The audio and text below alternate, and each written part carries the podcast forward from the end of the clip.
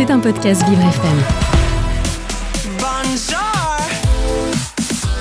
Vincent Geoffroy. Oh là là. ADV, ADV. Agenda différent de Vincent Geoffroy. Mon rendez-vous extraordinaire. Et, et oui, qu'est-ce que vous croyez? Je suis unique.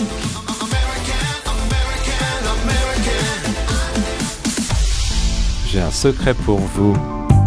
Aujourd'hui, dans mon agenda différent, je vous parle de l'exposition consacrée à Nicolas de Stahl. Mais chut, ne le répétez à personne.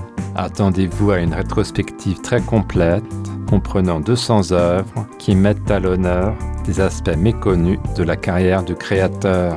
Ce dernier a marqué la vie artistique d'après-guerre il faut rappeler qu'il est d'origine russe. Vous retrouverez des chefs-d'œuvre comme le Parc des Princes, mais aussi un ensemble important d'œuvres rarement, sinon jamais exposées. L'exposition suit un parcours chronologique. Elle est riche d'œuvres de styles très différents, Nicolas de Stahl s'étant essayé à tous les courants artistiques de son époque. On peut dire de lui qu'il était un peintre voyageur, il a puisé l'inspiration dans ce qui l'entoure, de la mer au match de football, en passant par les natures mortes ou les nus. J'ai été étonné par l'évolution de son travail.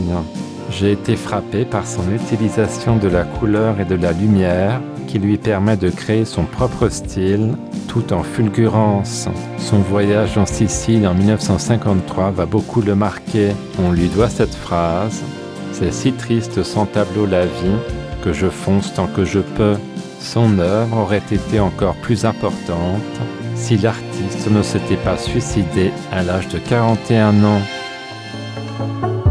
L'exposition Nicolas de Stahl est à voir jusqu'au 21 janvier.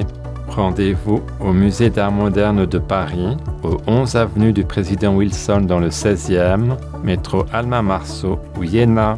À noter que l'accès au musée pour les visiteurs à mobilité réduite se fait par l'entrée du personnel, situé 1214 avenue de New York, côté Seine. Maintenant que vous connaissez mon petit secret, je vous laisse. Mangez des pommes. À demain.